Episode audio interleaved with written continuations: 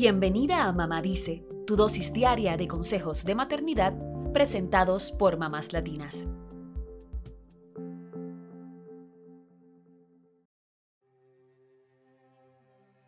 Este Día Internacional de las Mujeres no queremos flores ni felicitaciones. Es una fecha para recordar y honrar a las mujeres que han luchado por nuestros derechos, incluso con su propia vida.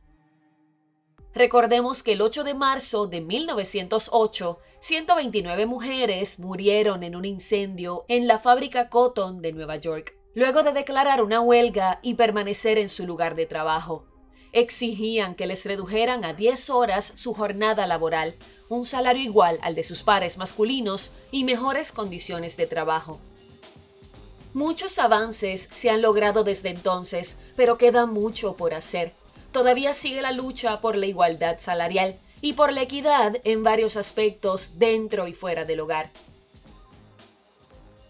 Más allá de esto, hoy queremos hablar de un comportamiento que tenemos muchas mujeres y que varios estudios han revelado que es un asunto más arraigado al género femenino que al masculino. Se trata de pedir disculpas por cualquier cosa, sin haber cometido error alguno. Disculparnos cuando nos equivocamos es saludable y demuestra madurez. Pero si no hemos hecho nada malo o si se trata de algo insignificante, es como si nos restáramos valor. ¿Sientes que pides muchas disculpas? Estas son 10 cosas por las que jamás debes disculparte. Número 1. Deja de disculparte por molestar a la gente.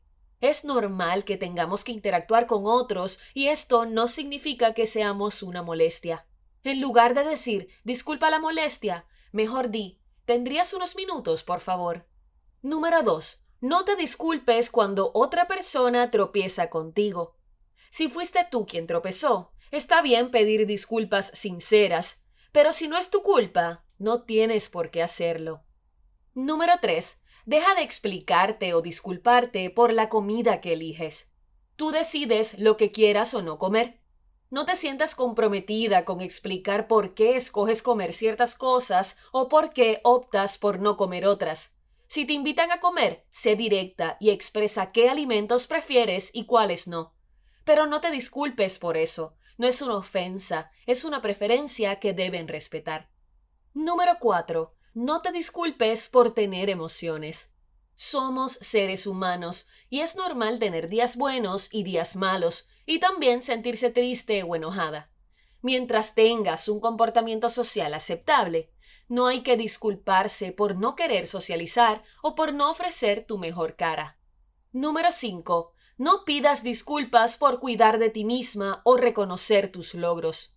Sacar tiempo para ti y tu autocuidado es algo bueno que beneficia tu autoestima y tu amor propio.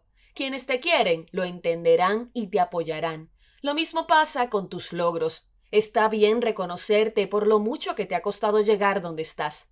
Siéntete orgullosa sin disculparte. Número 6. Jamás te disculpes si te sientes acosada. Tú no eres la culpable del acoso en cualquiera de sus formas. Aunque tu acosador insinúe que es tu culpa o que estás sensible, no lo aceptes, ponle un alto y busca ayuda. Número 7. No te disculpes por pedir ayuda o por necesitar una aclaración. Pedir ayuda no te hace débil ni incompetente. Al contrario, es reconocer que hay momentos en que necesitamos de otras personas para completar una tarea o aclarar nuestras dudas. No lo sabemos todo y no hay que disculparse por querer que alguien con más experiencia nos explique lo que queremos saber. Número 8. No pidas disculpas por estar en desacuerdo con otras personas. Está bien pensar distinto y exponer las razones por las que tienes cierta opinión sobre un tema. No te sientas mal si no estás de acuerdo con otra gente. Está bien diferir. Número 9. Deja de disculparte por lo que te gusta o por la forma en que te vistes. Puede que tus gustos musicales, de series o de películas, sean distintos a los de tus amistades o familiares, incluso que tu estilo sea completamente diferente al de ellos. Pero esto no es razón para sentir que tienes que disculparte. Eres libre de tener tus gustos y de vestirte como desees. Número 10. No te disculpes por tener que poner límites, por decir que no o por rechazar una invitación. Es sano poner límites cuando sentimos que ciertas personas no respetan nuestro tiempo o nuestro espacio. Y lo mismo pasa cuando queremos decir que no o cuando queremos rechazar una invitación. Podemos hacerlo con respeto y no tenemos que disculparnos. ¿Te identificas con alguna de estas situaciones? Te invito a que pongas en práctica dejar de disculparte por todo y sentirte más segura de las decisiones que tomas. Ya verás cómo tu autoconfianza se fortalece.